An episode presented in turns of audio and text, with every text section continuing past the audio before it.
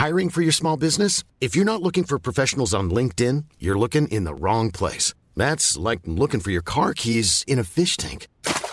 LinkedIn helps you hire professionals you can't find anywhere else, even those who aren't actively searching for a new job but might be open to the perfect role. In a given month, over 70% of LinkedIn users don't even visit other leading job sites. So start looking in the right place. With LinkedIn, you can hire professionals like a professional. Post your free job on linkedin.com/people slash people today. Les gens me demandent souvent euh, est-ce que j'ai vendu au bon prix? Est-ce que je suis content de est-ce que je suis content de de, ma- de la vente, tu vois? Et en fait, dans ma tête, moi, je suis content quoi qu'il arrive parce qu'en fait, j'ai j'ai vendu pour euh, retrouver ma liberté et en fait la, la liberté elle a un prix dingue, mais on se rend pas compte euh, tant qu'on l'a pas payé. Exécuté par qui? Fabrice Florent. Fabrice Florent. Bonjour, bonsoir, bon après-midi à tous et bienvenue dans ce nouvel épisode d'Histoire d'argent. Chaque premier et troisième vendredi de chaque mois à partir de 6h du matin, on discute avec mes invités de leur rapport à l'argent.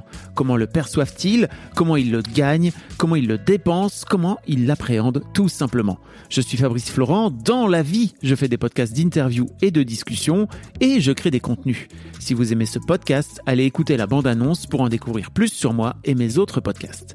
N'oubliez pas de vous abonner sur votre appli de podcast préféré, de mettre un cool commentaire et 5 étoiles au podcast sur Apple Podcasts par exemple, et de partager cet épisode autour de vous s'il vous a plu. C'est le meilleur moyen de m'aider si vous aimez mon travail.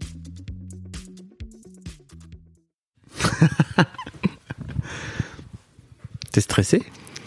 Mais je, veux bien faire. Je suis pas, je suis un peu stressé, ouais. Tu sais que c'est la question que je pose toujours aux gens en premier dans l'histoire d'argent. Donc là, t'es en train de me la poser. Oui. C'est magnifique. C'est drôle ou pas? Bah oui, je trouve ça plutôt pas mal, car effectivement, je suis stressé de t'interviewer, Fabrice, pour ton propre podcast, Mais Histoire d'argent. Mais pourquoi tu veux faire ça déjà pour commencer? Ben, je veux faire ça parce que je suis ravi que tu nous aies fait l'honneur d'intervenir dans notre magazine. Mais l'honneur, l'honneur d'intervenir dans notre magazine Odyssée, qui est un magazine à destination euh, de personnes créatives, de personnes à leur compte, de personnes entrepreneurs. Et on fait un numéro sur l'argent. Et donc, il y a quelques semaines, j'ai eu l'idée de te demander de venir dans le magazine raconter tout ce que tu as appris lors des interviews d'Histoire d'argent. Eh ben dis donc. Et donc t'es Alexandre, Dana, Et je m'appelle Alexandre Dana. pour les gens qui te connaissent pas.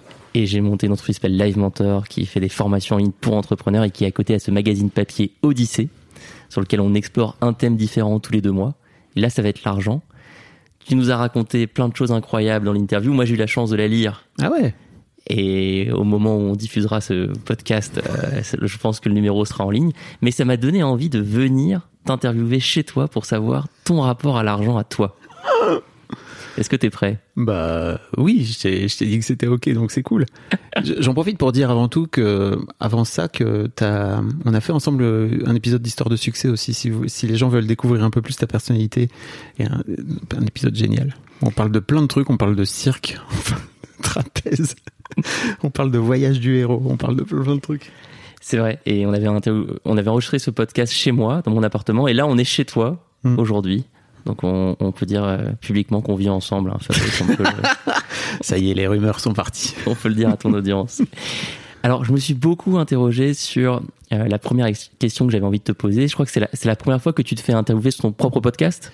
Pour euh, l'argent, ouais. Ouais. Ouais. Et je, je me suis dit que j'allais commencer avec une question très classique. J'aimerais que tu te présentes, que tu racontes ton parcours à ton audience parce que quelque chose que j'adore chez toi, ton podcast est devenu mon podcast préféré. Je le dis à tout le monde, Histoire d'argent, c'est mon podcast préféré. Ça y est. C'est mon podcast préféré. J'ai regardé les statistiques euh, sur euh, Spotify, on peut voir. J'ai écouté tous les épisodes en intégralité. Mais ce, ce que j'adore justement chez toi, c'est que tu te la ramènes pas, pour parler clairement. Tu parles pas de toi dans tes podcasts, alors que, on va pas les citer, mais certains podcasteurs ont tendance à beaucoup parler de leur parcours. Mais ce qui fait qu'au final, on te connaît pas trop.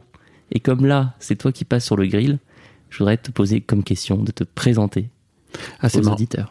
C'est marrant parce que moi j'ai la sensation de parler beaucoup de moi, mais en fait je le dissémine dans des toutes petites anecdotes, mais c'est souvent en rapport direct avec euh, avec ce qui se passe pendant la discussion où j'ai la sensation que ce que je vais apporter va amener un truc en plus à l'auditrice ou à l'auditeur, voire même à, à l'interlocuteur ou l'interlocutrice que j'ai en face de moi. Mais c'est en, fait donc déjà pour expliquer, peut-être euh, t'écoutes pas Histoire de succès, mais ça viendra peut-être. Mais en fait, j'ai fait un épisode, l'épisode 100 d'Histoire de succès est un épisode où j'ai raconté euh, hmm. mon, mon parcours euh, avec Mademoiselle, etc. J'ai été interviewé par Mimi, qui est qui était la rédac chef à l'époque de, de Mademoiselle, qui a quitté aujourd'hui, euh, et avec qui j'ai bossé pendant dix ans.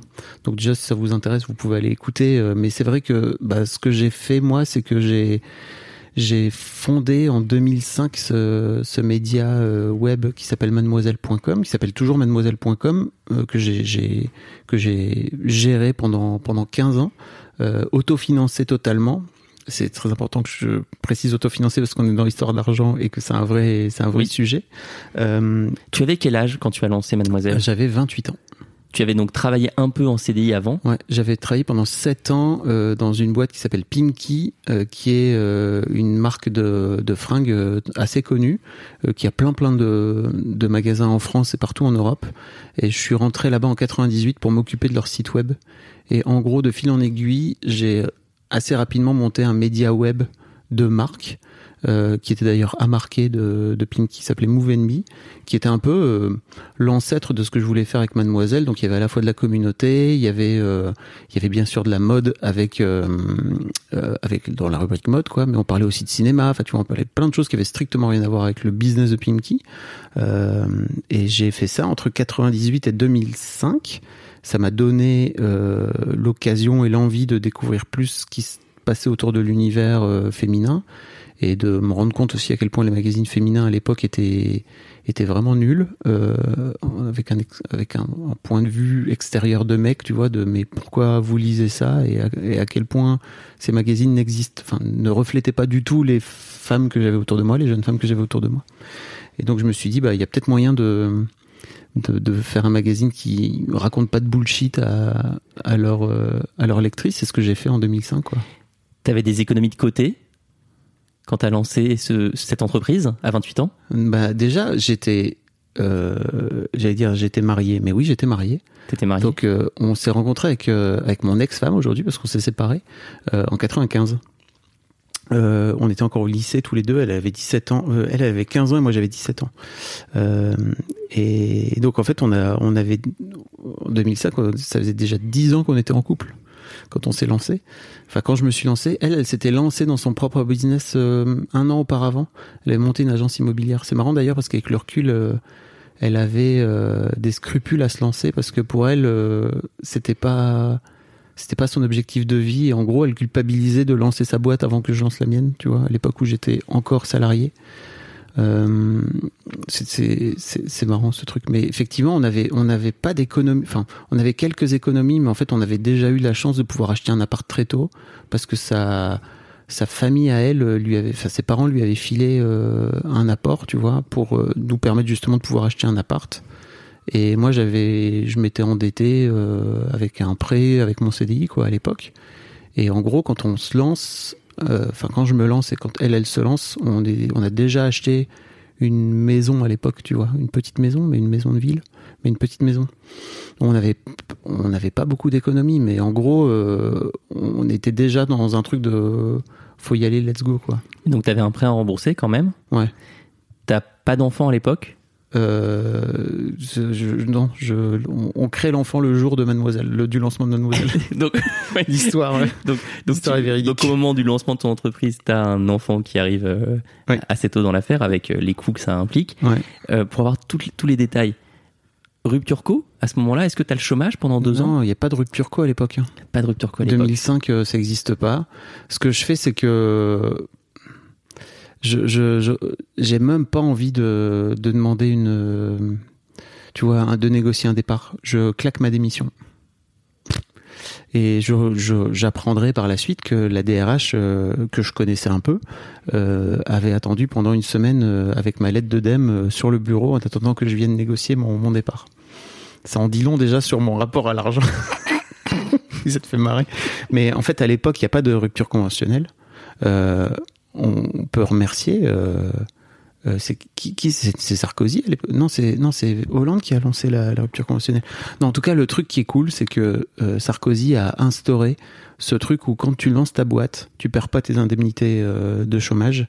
Là où à l'époque, en fait, tu si, si t'étais chômeur et qu'en fait tu lançais ta boîte, on te sucrait tes indemnités. Donc euh, l'une des raisons aussi pour lesquelles il y a autant de personnes au chômage qui se lancent aussi dans leur boîte et tout et qui tentent, c'est aussi parce que Sarko, euh, à un moment donné, a décidé. Alors je vais pas du tout aimer tout ce qu'il a fait par ailleurs, mais en tout cas, je trouve que c'était une idée plutôt brillante de se dire ok, tu prends des risques, mec, pour lancer ton business. Bah en fait, on va, on va aussi t'encourager en te laissant les, les, les indemnités de chômage, mais en fait. euh, je me, je- ouais, effectivement, je pose ma dème en me disant que quoi qu'il arrive, j'aurai du chômage. Je suis très optimiste hein, euh, à l'époque, et on a une, j'ai une période de carence de trois mois, je crois, trois quatre mois, Mhm. avant de, avant de finir par avoir euh, le chômage. Est-ce que tu dirais que cette démission, cette création d'entreprise, alors que tu n'as pas d'argent de côté, tu n'hérites pas d'une fortune personnelle, familiale, tu as un enfant qui arrive au moment où tu crées ta boîte, est-ce que tu dirais que c'est ta première décision libre par rapport à l'argent? Ce que j'entends par décision libre, c'est un thème qu'on a vraiment voulu travailler dans ce numéro d'Odyssée, c'est comment je me libère de certaines croyances sociétales, culturelles, et comment je, j'affirme ma propre vision de l'argent. En fait, il y a un truc génial, c'est que à l'époque, ma ma femme vient de se lancer dans son business et en fait, son, elle a lancé une agence immobilière qui existe toujours d'ailleurs euh, à Lille, euh, Imo Carré. Si jamais vous cherchez un truc dans le dans le, dans le quartier de Saint-Maurice, de l'île Saint-Maurice, je, je, vous, je vous le dis. Euh, et en fait, son la première année de son business est plutôt florissante. Elle surfe en plein. Alors, elle, elle apprend le métier parce qu'en fait, elle n'est pas du tout euh, agent immobilier de formation ou quoi que ce soit mais elle surfe sur euh, des prix qui sur un marché hyper euh, hyper porteur et donc euh, sa première année marche plutôt pas trop mal et donc quand elle me dit et quand moi je lui dis qu'en fait j'ai envie de, démissionner pour euh, pour euh, lancer ma boîte, elle est hyper supportive. Elle me dit let's go, viens, on y va ensemble et ça va ça va bien se passer. Et, on, on en reparlera, mais elle a été énormément présente par la suite, à la fois euh, en termes de temps et de et financièrement aussi par rapport à par rapport à la boîte. Euh, et je crois qu'il y a un peu ce truc de ok en fait on est deux et ça va bien se passer et en fait parce qu'on est deux et qu'on est solide et qu'on est tous les deux ensemble euh, dans ce truc quoi. Euh, et c'est un vrai c'est un, vrai truc qui parfois hallucine. euh, tu vois les gens les gens à qui je parle qui sont célibataires ou tu vois qui sont en couple depuis peu à l'époque on est déjà en couple depuis 10 ans et si tu veux on a vraiment ce cette croyance de on est ensemble et en fait on va fonder plein on va créer plein de trucs ensemble quoi donc on est vraiment comme un couple d'associés tu vois c'est pas par hasard si aux US on appelle ça les partenaires quoi tu vois Mhm. on est vraiment partenaires je crois à l'époque euh, main dans la main et et en fait, euh, tu vois, je l'aide sur son business. J'avais créé tout son site web euh, d'agence à l'époque, en 2000. Crois-moi qu'en 2004-2005, il n'y a pas beaucoup d'agences qui ont des qui ont des sites web. Donc, moi, je lui avais créé tout son site web et euh, et aider sur la com, etc. Enfin, tu vois, on a vraiment bossé main dans la main. Et elle, elle m'a énormément apporté par par la suite où elle a euh, passé un temps fou avant que je euh, à, à gérer euh, les aspects RH et tout, tu vois, après son boulot, parce qu'en fait moi c'est un truc avec lequel j'avais beaucoup de mal, euh, où elle a, elle a bossé euh, le soir euh, pendant des années et des années, à, je sais pas, tu vois, à gérer les histoires de les histoires de salaire, les virements, etc. C'est un truc que j'ai jamais fait dans ma boîte, jamais de ma vie, quoi. C'est, trop beau ce rapport à l'argent que vous avez eu ensemble.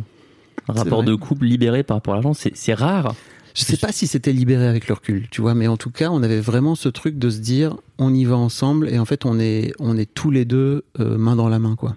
Je sais pas si c'était vraiment le rapport à l'argent qui était libéré, parce que avec le recul, je me rends compte, et surtout avec ce podcast, tu vois, je me rends compte à quel point euh, moi j'avais un rapport à l'argent qui était tout pété, et elle, elle a un rapport à l'argent qui est, elle a énormément peur de manquer, quoi, tu vois. Donc euh, c'est assez ouf que à l'époque on se soit lancé comme ça de façon un peu, je crois, inconsciente. On était tout jeunes, euh, en se disant, bah en fait quoi qu'il arrive, on retombera sur nos pattes, quoi. Est-ce que, est-ce que votre amour a été plus fort que vos blocages respectifs Je crois, sur ouais. l'argent C'était à la fois l'amour et il y avait, je te dis, il y avait vraiment aussi cette idée de se dire, on est ensemble quoi qu'il arrive. et en fait on, on est un duo et on va et on va aller ensemble, on va avancer ensemble et on bosse pas ensemble au quotidien. Mais en revanche, euh, tu vois, sur, je dis sur euh, sur des projets où je faisais euh, ces flyers, où je faisais ces, ces sites web et elle de son côté où elle elle s'occupait de tous les aspects RH, compta, etc. Elle m'a elle m'a vraiment énormément aidé et on avait toujours ce truc et là qu'on a gardé jusqu'à la fin de notre couple en fait, où tous les vendredis soirs on se retrouvait pour discuter et enfin pour déjà on se retrouvait autour d'un d'un dîner, tu vois, au resto euh, pour euh, faire un peu le point sur nos vies. Et en fait, il fait toujours une partie de, de business, quoi, tu vois, de boulot. Mmh. C'est hyper, c'est hyper important pour moi, vraiment. Est-ce que tu aurais des euh, conseils à nous partager pour les personnes en couple qui nous écoutent et qui rencontrent des difficultés autour de l'argent Des couples pour lesquels l'argent est un vrai sujet de querelle hebdomadaire, voire quotidien? J'en connais plein autour de moi. Ce que j'appelle les couples euh, Splitwise. Tu connais cette application? Ah, ah où, euh, ils ont deux couples, ils ont deux comptes séparés, c'est ça? Et alors ça va plus loin que ça. Je moi, pas. moi, j'ai inventé cette définition, donc je vais de la partager en public. Un couple euh, Tricount Splitwise, c'est un couple qui va tout compter au centime près. Et donc ils ont, ils utilisent une application de partage de mm. dépenses et ils peuvent vivre pendant 10 ans ensemble et chaque restaurant, chaque ticket de métro, chaque billet d'avion va être mis dans le logiciel. La data permet de mesurer à la virgule près qui a payé quoi. Euh, c'est un exemple mmh. parmi d'autres de dysfonctionnements qu'on peut rencontrer dans des couples sur l'argent. Toi, quel conseil tu donnerais à un couple qui a un problème là-dessus? Alors avant ça, j'ai envie de te dire que je vais interviewer pas plus tard que ce week-end mon premier couple dans Histoire d'argent pour, pour faire parler euh, à la fois un homme et une femme de leur rapport individuel et aussi en tant que couple. Euh, et je te dis ça parce que ça sera diffusé euh, sans aucun doute avant cet épisode qui devrait sortir plus tôt cet été. Euh, donc euh, allez rechercher Cédric et Noëlla dans votre dans, dans, dans le flux de podcast si le sujet vous intéresse. Et je t'avoue que de ce fait-là, j'ai pas encore trop creusé le sujet, mais de mon point de vue, j'ai envie de te dire les couples qui vraiment comptent tout à la virgule près sont aussi fucked up que notre couple où on n'avait que un compte commun entre nous. Et en fait on n'avait pas de compte indépendant. Et quand je dis fucked up c'est pas négatif c'est pas négatif mais c'est juste on avait décidé de tout mélanger. Et comme on mélangeait tout au final il n'y avait plus rien qui nous appartenait individuellement. Et quand j'en ai parlé autour de moi quand on a fini par se séparer et qu'en fait j'ai dit que j'ouvrais pour la première fois depuis 25 euh, ans un compte individuel pour ma pomme, j'ai vraiment des amis qui m'ont fait des, yeux comme ça en me disant mais comment ça? Bah ouais, parce qu'en fait on avait un seul compte où on mettait toute la thune qui servait pour toute la famille. Euh, et mais ça veut dire aussi qu'on n'avait pas, tu vois, de, de compte euh, séparé sur lequel on avait potentiellement notre argent et sur lequel euh, on, venait mettre sur un compte commun, tu vois, notre nos quotidien, notre quotidien, nos dépenses du quotidien mais il y avait aussi un vrai truc de en fait on crée tout ensemble. Donc on met tout dans le même panier. Et derrière l'idée de communauté de biens parce que c'était notre mariage où hmm. en fait à la fin on a fini par tout séparer. Et je crois qu'on a séparé de façon assez égalitaire quoi. Euh, parce que c'est ça le vrai, le vrai, problème en fait c'est que c'est pas l'idée de tout mettre dans le même panier qui compte. C'est quand on se sépare comment on fait pour tout détricoter quoi. Euh, mais donc pour les couples qui ont un peu de mal à qui ont un peu de mal avec ça d'une manière générale et avec l'argent. Pour moi, déjà, l'idée, c'est écouter, écouter le premier épisode d'Histoire d'argent avec Christian Junot où il explique vraiment bien, je trouve, les projections qu'on vient mettre sur l'argent l'un et l'autre et en fait de, de venir en discuter parce qu'en fait pour moi ça, ça n'est que ça c'est tout comme euh, il peut y avoir euh, des sujets de discussion autour de plein de trucs, autour des enfants dans un couple, autour de, la façon dont la, dont la, famille est gérée, autour du sexe, mais souvent c'est tabou et c'est dur. En fait, je me rends compte avec ce podcast aussi que l'argent est encore un plus gros tabou que que le sexe, euh, parce que euh, la parole est en train de se libérer là aujourd'hui. Il y a de plus en plus de bouquins. Euh, il y a Jouissance Club, il y a des y a des comptes Insta qui expliquent un petit peu comment faire, etc. Ça veut pas dire que c'est pour autant plus simple de mettre en pratique tous ces conseils au sein du couple, parce qu'il faut être deux pour pour avoir envie d'avancer. Mais au sein du au sein du couple, je trouve que c'est vraiment un sujet hyper intéressant et je crois que pendant très longtemps au sein de notre couple, on s'est dit qu'on n'avait pas de problème avec l'argent. En fait, déjà de base, quand vous vous dites que vous n'avez pas de problème avec l'argent, c'est peut-être que vous avez problème. C'est comme, les gens qui disent non mais moi j'ai pas de problème, de- moi j'ai pas de problème, j'ai pas besoin d'aller chez le psy. hein. Bah peut-être en fait le simple fait d'être aussi sûr de toi déjà de base, ça cache peut-être quelque chose quoi. Moi, je recommande en tant qu'auditeur énormément l'épisode avec Christian Junot Ouais. que j'ai envoyé à toute ma famille. Ah ouais?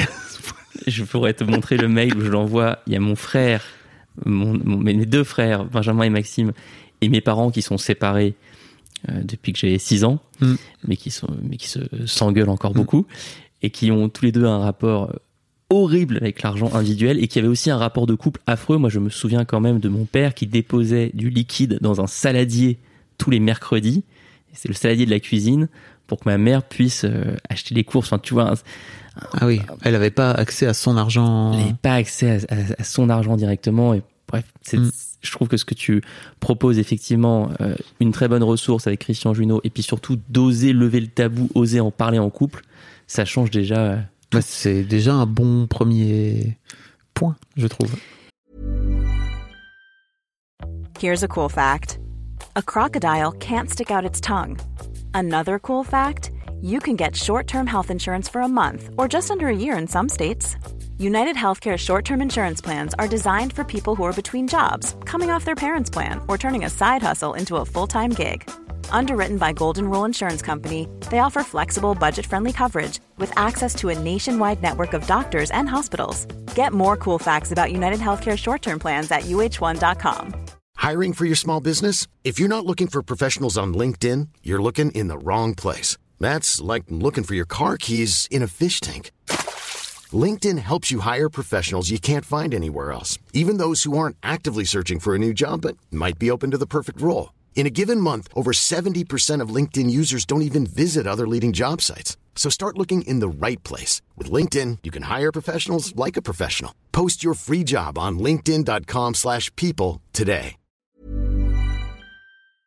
Et avant de faire la suite de ton parcours, là, quand on t'entend, on comprend à quel point ton podcast est un podcast de psychologie Oui. par rapport à l'argent et non pas un podcast d'optimisation des finances personnelles avec des conseils sur comment placer son argent, etc. Et on peut. Et pourquoi ce choix? Pourquoi ce choix qui est que moi je, je soutiens euh, énormément? Parce qu'au final un couple ça l'aide pas du tout de lire un magazine de conseils financiers. Un couple il a besoin de comprendre que l'argent est avant tout un sujet de psychologie. Comment t'as eu cette idée? Euh, parce que j'ai moi-même, euh, en quittant Mademoiselle, euh, je me suis lancé dans un coaching en me disant, j'ai vraiment vendu la boîte sans savoir ce que je voulais faire après. C'était, c'était impossible pour moi d'y être encore et de me projeter dans l'après. Donc j'avais vraiment besoin, je crois, de vendre la boîte, de couper un temps et de me dire, ok, qu'est-ce que j'ai envie de faire après? D'ailleurs, je suis même pas sûr que j'ai, trouvé, tu vois, parce que je fais ces podcasts et tout, mais je sais pas. Peut- Peut-être qu'il y aura d'autres choses après. Et en fait, euh, première séance de coaching avec euh, cette coach qui, elle, est autour. Alors, elle s'appelle. euh, je vous mettrai le lien dans, dans la dans les liens dans, dans les notes de l'épisode si vous voulez. Elle s'appelle Florence Auvray. Elle est géniale parce qu'elle a ce truc où elle dit moi je veux te coacher mais aussi faire en sorte que ce coaching te rapporte de l'argent. Donc il y a un vrai truc derrière de transformation financière. Je t'avoue que quand je l'ai pris en coaching, je savais pas du tout qu'il allait avoir le rapport à l'argent. Pour moi, c'était juste, elle m'a été recommandée par pour plein d'autres aspects, mais pas pour ça. Et notamment par rapport à sa personnalité qui me convenait vachement, où elle était un peu du genre euh, à me bousculer un peu. J'avais besoin de ça, je crois. Euh, mais bref, en fait, première séance, elle me, elle, elle pointe le sujet de l'argent et je m'écroule en larmes tout de suite sans aucune raison en plus. Enfin, tu vois, juste elle me dit, mais quel est le rapport à, c'est quoi ton rapport à l'argent, etc., etc. Je, je lâche tout. Et je me dis, ok, il y a un- souci. Et donc, euh, on discute un petit peu, on en reparlera peut-être un peu après si tu veux, mais il y a un vrai, vrai sujet sur, euh, sur l'argent que j'avais pas du tout identifié. Et en fait, aujourd'hui, quand je regarde, euh, quand je me regarde deux, c'était même pas deux ans, tu vois. Quand je me regarde deux ans en arrière, je me dis, mais quel noob t'étais, quoi. Vraiment, t'a- t'avais vraiment un angle mort dingue sur, sur ton rapport à l'argent. On raccroche, parce que c'était en distanciel, on raccroche, je me mets à pleurer pendant une heure. Je me dis, oh là là, il y a un vrai dos. Mais elle, elle te pose quelle question? Elle me, elle me demande comment, c'est quoi, c'est quoi mon rapport à l'argent et comment ça se passe dans mon rapport à l'argent dans la famille, etc., etc. Boum. Immédiatement. Ah oui. Ça saute à toute vitesse. Tu penses à quoi à ce moment-là? Bah, en fait, euh, sur le moment, je me souviens de cette histoire euh, où bah, ma, ma mère a, pour des raisons qui lui appartiennent, euh, creusé euh, une sorte de trou dans, le fo- dans les finances familiales euh, quand j'avais genre 12-13 ans, tu vois, en, le, en ne le disant pas à mon père. Donc, tu sais, à coup de crédit revolving, etc. etc. Et- Pour expliquer à tout le monde, c'est quoi un crédit revolving? C'est un crédit de, de- à la consommation euh, où tu euh, viens euh, simplement prendre un crédit pour faire en sorte de consommer avec les, des taux d'intérêt extrêmement élevés, etc. Euh, Et je crois que ce sont d'ailleurs les fameux crédits subprime de la crise financière de 2008, où beaucoup de ménages américains s'étaient endettés pour acheter leur appartement ou leur maison avec des taux d'intérêt variables sur les crédits, Mm. ce qui fait que quand le marché s'est retourné, il y a eu des, des crises financières personnelles euh, en quantité incroyable. ouais. Donc ta mère avait fait un crédit revolving Bah, sans le dire à ton père. Voilà, et euh, alors pour plein de bonnes raisons, euh, je crois pas du tout qu'elle est allée euh, cramer cet argent-là euh, euh, pour aller s'acheter un yacht ou je sais pas quoi. C'est juste en fait que on était cinq à la famille, euh, dans la famille. Euh, mon père euh, gagnait pas beaucoup d'argent. Il était euh, cadre dans un dans une usine. euh, il était comptable, euh, cadre euh, dans une usine euh, textile. Euh, je crois qu'à l'époque, il...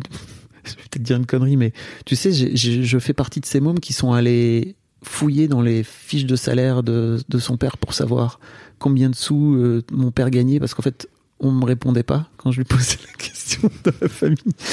Euh, mais tu vois, je crois qu'à l'époque, il devait gagner un truc comme 10 000 francs, tu vois, donc c'était pas un gros salaire, on était cinq dessus. Euh, et en fait, je crois que ma mère est rentrée dans une boucle, après elle est rentrée dans un mensonge, et euh, ça a été très très compliqué pour elle d'en sortir. Ils ont fini par s'en sortir, si tu veux. Mais je crois que j'avais vraiment fondamentalement euh, sous-estimé l'impact de, de ce moment en fait où bah, il y a eu une sorte de réunion de famille après autour de bon bah en fait euh, là maintenant on a des dettes il va falloir qu'on les qu'on les éponge donc ça risque d'être compliqué avec la peur de manquer qui va avec. Mes parents viennent de de de, de milieux assez modestes. Mon père vient d'un d'un patron d'un patron voilà justement. Mon père vient d'un mon, mon père vient d'une famille d'ouvriers euh, textiles euh, communistes mon, mon grand-père était communiste encarté, mon père est très à gauche. Euh, et j'ai toujours entendu, donc euh, il était comptable dans sa boîte, donc il avait accès à tous les salaires, et j'ai toujours entendu toute ma vie mon père dire ces salauds de patrons, ils en branlent pas une et ils sont payés euh, beaucoup trop cher par rapport à ce qu'ils à ce qu'ils font. Je crois que c'est un métier qui, le métier de comptable, qui doit déclencher des réactions psychologiques sur l'argent incroyables. Moi, j'ai un, un ami d'amis qui a eu ce job au Paris Saint-Germain, Oh, et qui était donc euh, responsable de verser les salaires à la fin du mois, à la fois euh, de personnes dans, dans le staff, dans l'encadrement, payées euh, à un prix normal, mais aussi les 500 000 euros de tel mensuel que je touche tel joueur. Donc, donc à ce moment-là, quand t'exploses en larmes, il y a tout ça qui remonte. Le- L'épisode avec ta mère, euh, le rapport de tes parents à l'argent, et, et tu raccroches avec la coach et, tu- tu, restes là-dessus.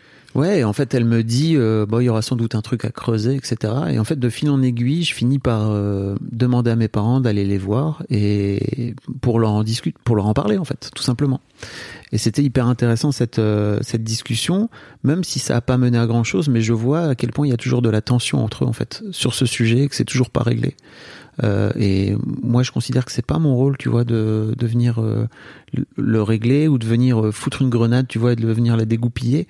Tout ce que je sais, c'est que bah, ils ont déjà répondu à mes questions sur, euh, ok, comment vous l'avez vécu à l'époque, euh, comment vous, c'est quoi le souvenir que vous avez de la façon dont je l'ai vécu moi, parce que c'était il y a 30 piges, quoi, tu vois, donc je me souviens plus trop de tout.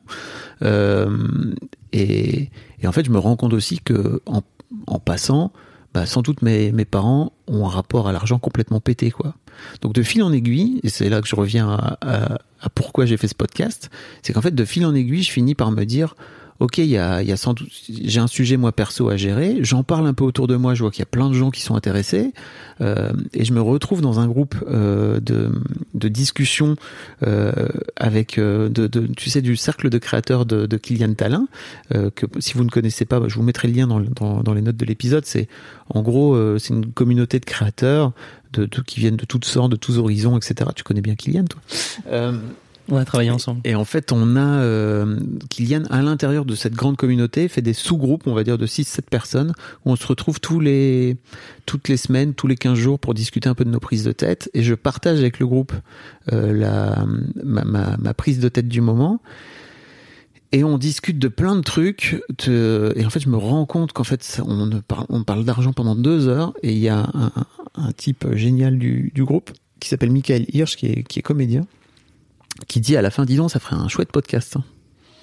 Et je me dis, mais c'est évident en fait. C'est sûr, là, vu tout ce qu'on vient de raconter, euh, j'ai fait Histoire de Daron pour faire euh, euh, sauter les, les, les, les, non-dits sur la paternité. Et je crois que je l'ai aussi fait moi-même pour aller chercher des réponses par rapport à mes propres questions sur la paternité. Peut-être en fait que, pour- que je pourrais faire Histoire d'argent. Et je me rends compte euh, après coup, parce que déjà par l'intermédiaire de Mathilde, euh, qui, est, qui fait partie du groupe et qui me qui me mentionne Christian Junot sans que je tilte sur le moment, qu'en fait Christian a fait exactement ce, ce travail-là et il le fait depuis des années avec des gens, à, à former des gens sur euh, d'y mettre de la psychologie en fait derrière le derrière l'argent et d'aller regarder en fait les projections qu'on y fait et que c'est tout sauf une question de, de technique, comme tu dis, tu vois, de, de, pourcentage, de taux d'intérêt, etc. Tout ça, bah effectivement, c'est des choses qu'il faut finir par savoir et c'est important de, de mettre le doigt dedans. Euh, mais avant tout, ça sert strictement à rien de faire tout ça si, comme tu le disais, on n'a pas été creuser un petit peu sur notre propre rapport à l'argent, sur notre peur de manquer, sur notre envie de tout cramer. Est-ce qu'on le repousse? C'est plein de choses que Christian a mis en place une sorte de, de typologie où tu as tendance à vouloir, euh, t'es un écureuil et tu veux tout épargner le plus possible, mais si bien que tu finis par ne plus vivre, euh, ou alors tu vas cramer l'argent aussi vite, euh, aussi vite qu'il te, qu'il te touche les doigts. Euh, Enfin, il y a plein plein de, de, de, de façons de faire. Et voilà, C'est une question de peur. très souvent. Question de peur, cette affaire d'argent. Très souvent. Alors, je voudrais revenir maintenant à ta création d'entreprise. Ouais. Tu lances Mademoiselle, t'as pas beaucoup d'argent de côté. Par contre, t'as cet amour avec ton ex-femme incroyable, ce rôle de partenaire de vie où vous vous soutenez. Et puis maintenant, t'es entrepreneur. C'est facile, le rapport à l'argent quand on est entrepreneur pour la première fois. Comment tu le vis d'avoir de l'argent sur le compte en banque de la boîte? Est-ce que tu es apaisé par rapport à ça? Les premiers recrutements, tu es autofinancé Mais jamais j'ai été apaisé. Mais jamais, jamais, jamais. Et même quand j'avais euh, devant moi, euh, tu vois, à la fin, à la fin de la boîte, j'avais quatre mois d'avance euh, de trésor. Euh, en gros, la boîte tournait avec entre 100 et 130 000 euros par mois. Euh, et au bout de 15 ans, j'ai réussi à avoir, euh, je sais pas, peut-être 500 000 balles de, trésorerie d'avance. Enfin, de trésorerie d'argent dispo. Donc, 4-5 mois de, de, de bon ok on peut rentrer 0 euros et en fait la boîte elle continuera à pouvoir payer tout le monde les salaires etc et puis les charges et les loyers mais impossible incapable incapable de pouvoir euh, me détendre par rapport à ça c'était pas assez et en fait peu importe je crois que si même si j'avais eu 12 millions d'euros d'avance euh, j'aurais été incapable de, de le prendre sereinement parce que j'avais moi-même tellement peur de manquer que je faisais rejaillir sur la boîte l'intégralité de mes propres trouilles personnelles par rapport à l'argent. Euh, je me suis, par exemple, un truc fou, mais je me suis pas payé pendant 7 ans. Les sept premières années? Donc les deux premières, j'avais le chômage, etc. Et en fait, pour moi, c'était évident. Mais en fait, les cinq suivantes, je vois ta tête. les cinq suivantes, bah tu vois, on revenait euh, tous les ans avec euh, ma femme à se dire, ok, est-ce que et, je lui demandais, est-ce que tu as besoin que je prenne de l'argent sur la boîte? Parce qu'en gros, si on n'avait pas besoin pour notre euh, vie personnelle, euh, je préférais investir dans la boîte. Je préférais investir dans le projet. Et, et en fait, pendant cinq ans, elle, elle a dit let's go. Alors bien sûr, on avait de quoi avec ce qu'elle ramenait, elle. Je disais, elle surfait sur un marché, elle a elles, elles ont super bien bossé avec son associé et tout. Enfin, vraiment, elles ont fait un taf de ma boule. Euh, mais si tu veux, j'étais dans un truc où bah, c'est elle. Et en plus, c'était une histoire qu'on s'était racontée, elle et moi. C'est qu'elle était un peu dans ce truc de non, mais moi, je, je ramène le quotidien et toi, tu fais le cool et, et tu fais euh, les trucs cool qui te font marrer. Qu'on visualise bien. Au bout de la septième année, Mm. tu ne verses toujours pas de salaire. Mm. L'entreprise a combien de salariés? Au bout de 7 ans, euh, la boîte a euh, 10 salariés. C'est hallucinant. La, la boîte a 10 salariés, le fondateur ne se verse toujours pas de rémunération. Mm. La boîte fait combien de chiffre d'affaires par mois ou par an? Oh, au, bout de, au bout de 7 ans, c'est dur à dire, mais en gros, la boîte à l'époque, elle est encore hyper fragile. Et je te dis ça euh, vraiment de façon très détendue, parce qu'on n'a pas encore créé de régie publicitaire. Et donc, en gros, la boîte, elle va vraiment exploser ensuite. Mais pendant ces sept premières années-là, il y a aussi ce truc de d'apprendre le métier. Euh, on est, on- j'ai ouvert des bureaux à Paris, et ça, tu vois déjà pour moi, ouvrir des bureaux à Paris, c'était un risque de dingue par rapport au loyer, par rapport à tout ça. Enfin, vraiment, c'est- à chaque fois des sauts dans le vide pour moi qui sont immenses, énormes. Peut-être j'ai, tu vois, euh, je sais pas, 50 ou 100 000 balles de trésorerie devant moi et je me dis, ok, je vais cramer euh, la moitié en filant une com à une agence euh, parce que en fait, il faut prendre des bureaux, il faut payer de l'avance sur le sur loyer et tout et tout. Bref, c'est à chaque fois des sauts dans le vide immenses, énormes. J'ai mon associé euh, qui s'est lancé, euh, qui, qui m'a aidé aussi à me lancer, qui a 15 ans de plus que moi, euh, qui est mort depuis, euh, on, en a parlé je crois, mais qui, a, qui est mort d'une crise cardiaque il y a, il y a deux ans, euh, et qui lui aussi a un rapport tout pété à l'argent. Aujourd'hui je me rends compte, il a peur de manquer de ouf, enfin vraiment, euh, et donc il m'aide pas du tout par rapport à ça. Euh, et limite, euh, il était toujours à me freiner, tu vois. Donc euh, moi j'étais plutôt, c'est, ces grandes, ces grands sauts dans le vide de, ok, on va prendre des bureaux à Paris et let's go. Lui, il était plutôt du genre à dire, non mais en vrai, viens, fais pas ça, c'est une bonne. Tu vas cramer plein d'argent, ça va, ça va coûter de l'argent et tout. Et moi, je dis, ah, non, je crois vraiment que c'est un truc que j'ai envie de faire et qu'il faut que la boîte fasse. Mais en gros, la boîte finit par monter, je finis par monter la, la régie publicitaire en 2014, je crois. Et en fait, là, d'un coup d'un seul, l'argent rentre. Et, et l'argent rentre de façon, euh, enfin, tu vois, la boîte, elle passe de 10 à 30 Salariés. salariés en, en l'espace de 3-4 ans. Euh, et on est toujours autofinancé, tu vois, donc il y a toujours ce truc. Et, et là, forcément, en fait, euh, mais c'est marrant parce que je, pff, avec le recul, euh, j'aurais très bien ne pas, ne, ne pas me payer, ne pas me payer, sans aucun problème. J'avais vraiment un rapport mais enfin tu vois quand j'y repense aujourd'hui j'avais un rapport à, à ma valeur que j'apportais à la boîte qui était vraiment dramatique quoi. Parce que mais je savais ce que j'apportais à la boîte hein, fondamentalement. Mais simplement ça ne se transformait pas en argent. Sacrifice financier personnel pour la réussite de l'entreprise, c'est quelque chose qu'on voit très souvent chez les entrepreneurs et c'est la raison pour laquelle j'ai décidé de faire ce numéro sur l'argent d'Odyssée. Je- Chaque semaine, j'entends des histoires similaires. La semaine dernière, j'étais au téléphone avec une dirigeante d'entreprise que j'adore, pas donner le nom évidemment par confidentialité. La boîte fait 5 millions d'euros de chiffre d'affaires par an. La boîte a une trentaine de salariés. L'entreprise vend à la fois en ligne sur un site e-commerce et a 8 boutiques en France. Elle se paye quasiment au SMIC avec ses fondateurs depuis le début. Et depuis depuis quand? Depuis le début de l'entreprise. Ça fait 6 ans. Six ans. Et elle commence à être dans une situation personnelle très- qui, est, qui est très compliquée. Je lui dit, mais pourquoi en fait? Pourquoi vous êtes les salaires les plus bas de, de la boîte? Autre question pour toi. je sais pourquoi je sais pourquoi Vas-y. je suis le salaire le plus bas de la boîte alors je suis pas le salaire le plus bas de la boîte mais c'est ça aussi le drame c'est que de ce fait là je crois que tout découle comme j'ai peur de manquer je finis par euh, euh, avoir peur de dépenser. Comme j'ai peur de dépenser, je paye tout le monde euh, aura des pâquerettes. La plupart des gens sont payés au SMIC chez Mademoiselle. Et c'est un vrai truc que j'assume en plus, tu vois, que j'ai pas de problème. Aujourd'hui, je me rends compte à quel point c'est fucked up, hein. Mais c'est juste, j'ai tellement peur que je me dis, je préfère payer euh, tout le monde au SMIC euh, en me disant, je pourrais quand même vous payer.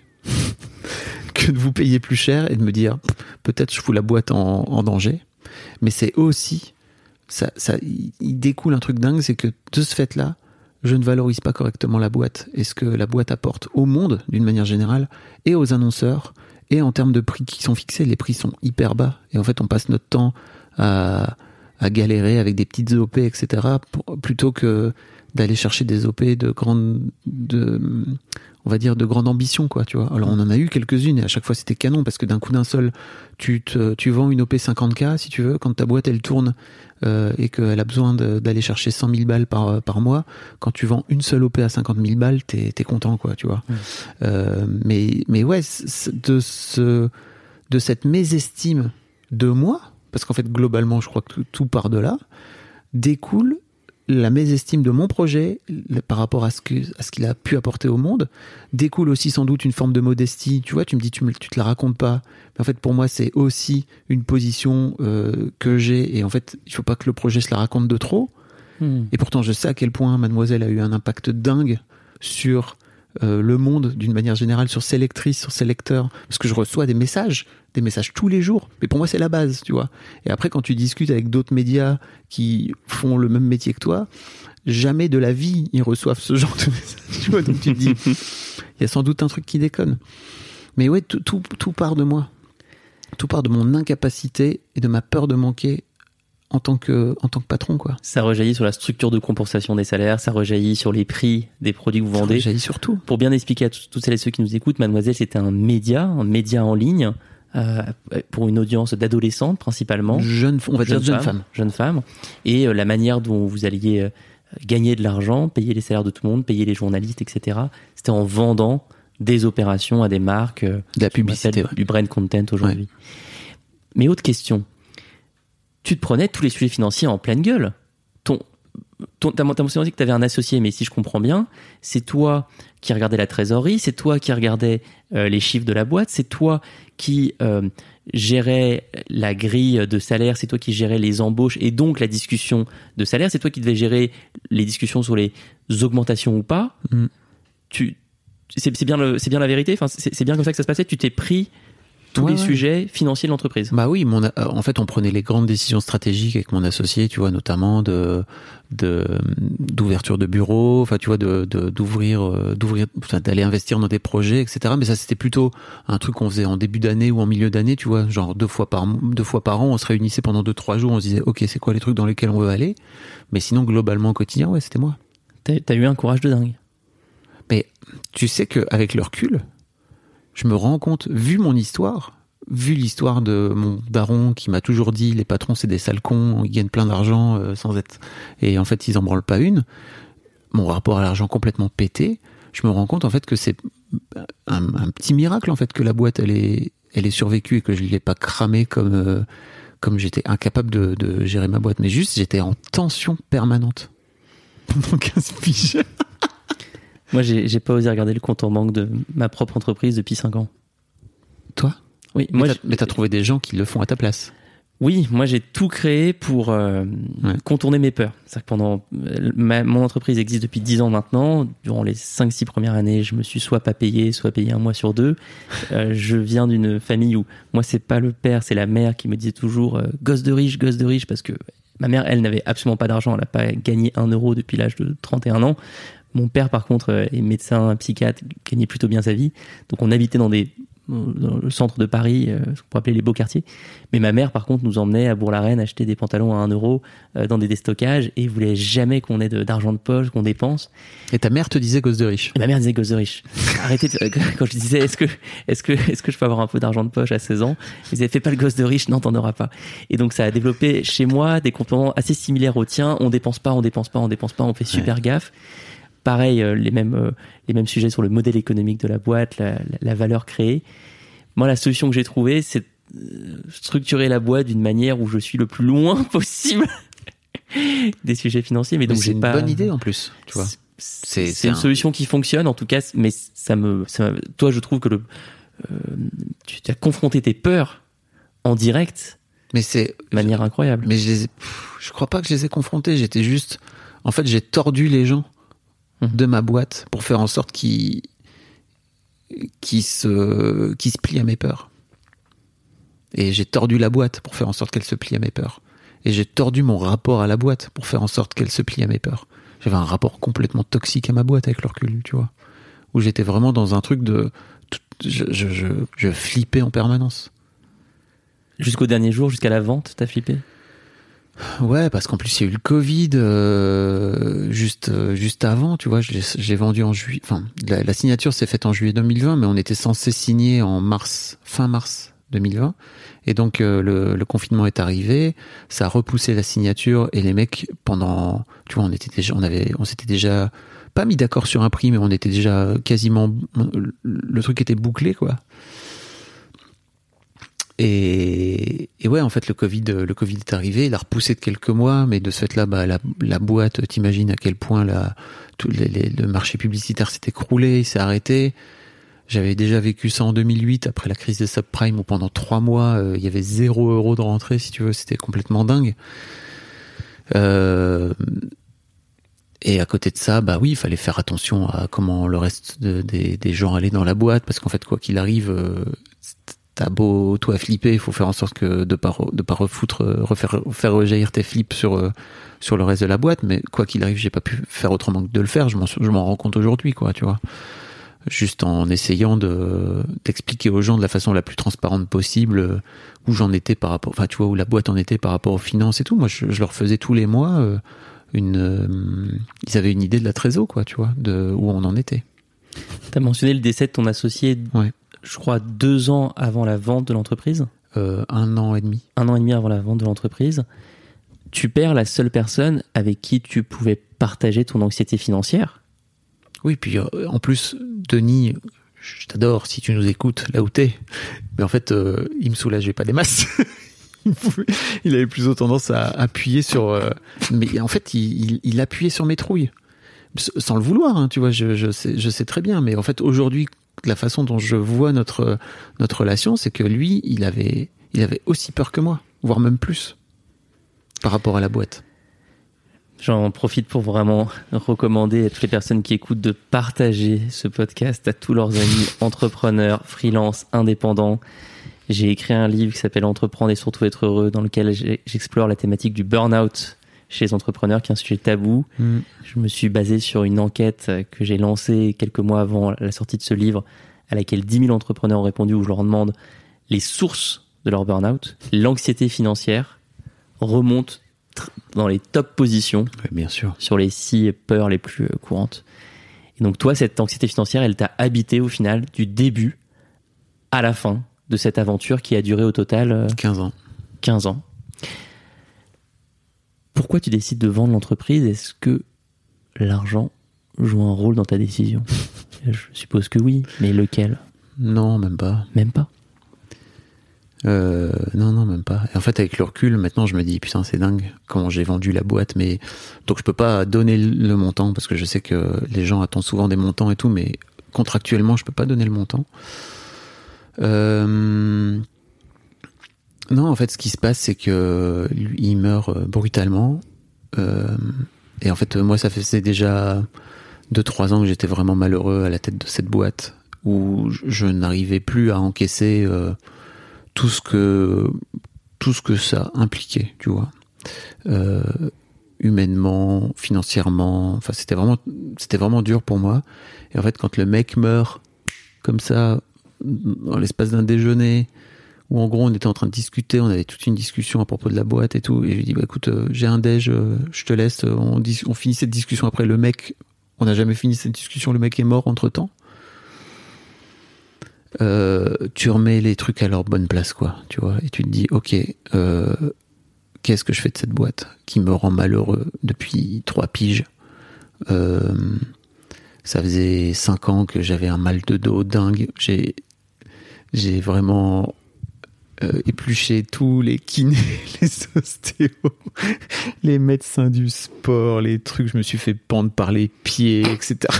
j'ai fait des tas de trucs, les, acu les acupuncteurs, j'ai tout, tout, tout testé. J'ai vendu la boîte deux mois plus tard, je n'avais plus de mal de dos. Il y avait des matins où je n'arrivais même pas à me lever tellement j'avais mal au dos. Donc je, je roulais pour réussir à me mettre debout.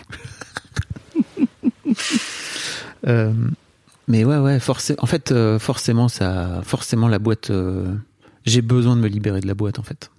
Voilà, tout simplement. Tu connais ce livre de Michel Audoul, Dis-moi où tu as mal, je te dirai pourquoi. non, je connais pas, mais bon. Je te le recommande, un excellent livre qui. Je t'ai vu en parler dans une story sur Insta, non Oui, j'en ai parlé sur mon fil Instagram. C'est un livre que, j'ai la chance d'avoir dans mes mains quand j'étais adolescent et qui fait des, analogies entre certains Ah oui. problèmes et, euh, que, que ressent notre corps et certaines. Mais tu vois, en théorie, je le savais qu'en fait, j'en avais plein le dos. Et c'est pour ça que j'avais mal au dos. Mais qu'est-ce que tu fais une fois que tu sais ça, tu vois? Donc tu décides de vendre. Euh, tu, tu réussis à trouver euh, facilement un acheteur. Est-ce qu'à ce moment-là, parce que il y a, moi j'ai vu passer en coaching euh, plusieurs fois cette situation, il y a différents cas de figure, il y a les entrepreneurs qui se mettent un prix en tête et ils veulent surtout pas vendre en dessous de ce prix parce que sinon c'est leur euh, leur estime de- d'eux-mêmes Ouais, qui ouais. est attaquée. Ouais.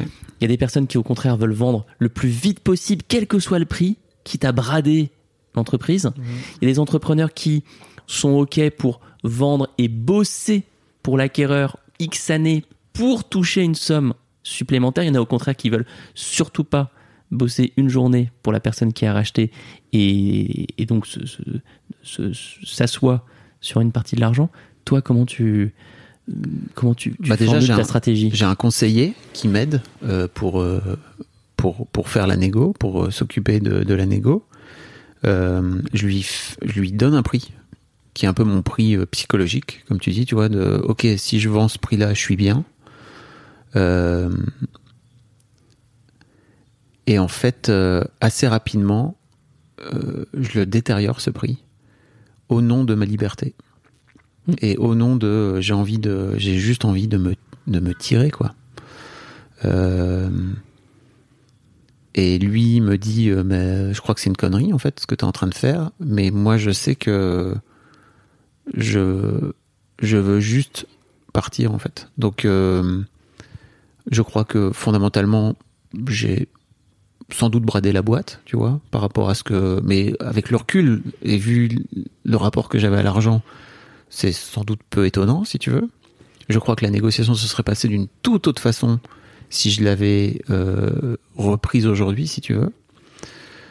Euh, J'ai ce truc aussi, je refuse de mettre euh, des boîtes en compétition, des acheteurs en compétition. Parce qu'en fait, mon objectif est de vendre à une boîte où les salariés seront bien après. Euh, je veux pas rentrer dans un jeu de, de négo. Euh, ça ne m'intéresse pas et je, me rends compte aujourd'hui pourquoi ça ne m'intéresse pas. C'est qu'en fait, euh, je, j'ai juste pas envie d'être au milieu de ça. Et je crois que fondamentalement, je suis aussi, moi, après la perte de, de mon pote dans un dans une situation psychologique qui est dure à encaisser, euh, de fragilité psychologique euh, assez costaud, où euh, sans doute j'oublie l'impact qu'a pu avoir la boîte et la valeur qu'a la boîte, au-delà des aspects purement chiffrés et de résultats et de de, de comptable quoi, tu vois. Je l'aborde clairement pas dans, dans la meilleure dans la meilleure situation psychologique possible quoi. Tu ferais les choses différemment si tu pouvais revenir en arrière, mais Bah, je, tu privilégierais quand même ta liberté. quoi qu'il arrive. Tu déciderais, tu déciderais quand même Quoi de vendre et de ne pas passer une journée pour l'acquéreur. Alors, c'était mon choix à moi par rapport à ma à ma vision du truc, tu vois. Et d'un autre côté, j'avais pas non plus envie de, de quitter le bateau comme ça. C'est eux qui ont fini par me dire, bah, en fait, euh, fondament... tu vois, au départ, j'avais négocié de venir euh, bosser quelques jours par semaine euh, pour venir faire la transition, etc. Et en fait, de fil en aiguille, ils ont fini par me dire, bah, écoute, finalement, on n'aura pas trop besoin de toi. Euh, on va réussir à se débrouiller et tout. Moi, je partais du principe que ils, ils savaient ce qu'ils faisaient, quoi. Donc, euh, donc c'était ok pour moi. J'avais pas de, j'avais pas de souci avec ça, quoi. Mais oui, bien sûr que je trouve ferais. ça beau, mais je trouve ça super beau. Je, je crois que les gens me demandent souvent euh, est-ce que j'ai vendu au bon prix? Est-ce que je suis content de Est-ce que je suis content de, de, ma- de la vente Tu vois? Et en fait, dans ma tête, moi, je suis content quoi qu'il arrive parce qu'en fait, j'ai j'ai vendu pour euh, retrouver ma liberté et en fait, la, la liberté, elle a un prix dingue, mais on s'en rend pas compte euh, tant qu'on l'a pas payé. On va retenir cette phrase. Et alors, comment on se sent le lendemain de la vente, le montant de l'arrivée de la somme d'argent sur son compte Un des épisodes que j'ai adoré sur ton podcast, c'est cette personne dont j'ai oublié le prénom, qui m'excuse, qui raconte comment il a vendu son entreprise plus de 10 millions d'euros, si je dis pas de bêtises. Sébastien. Sébastien. Et pas grand chose a changé. Il est très honnête et très transparent euh, dans le podcast où il raconte, bah, j'ai toujours l'impression qu'il faut que chaque mois je ramène des sous et que Hmm. j'entame pas le pécule, Son capital, ouais. le capital. Alors moi, j'ai pas vendu la boîte plus de 10 millions d'euros. Est-ce que ça changerait quoi que ce soit si je l'avais vendu plus de 10 millions d'euros? Je crois pas. Euh, le premier truc que je fais, c'est que je, je vire euh, 10% de ce que j'ai vendu à ma à mon à mon conseil. D'accord. Donc euh, déjà, c'est un gros c'est un gros virement. ok. Et après, il y a les impôts. Et après, alors les impôts, ça vient plus tard. Mais effectivement, quand tu finis par payer tes impôts, mais c'est pareil en fait. Pour moi, c'est plutôt euh, ok. Il y a une grosse partie qui va partir. Euh, ça fait partie du jeu. Et je suis pas dans un truc de, de flip.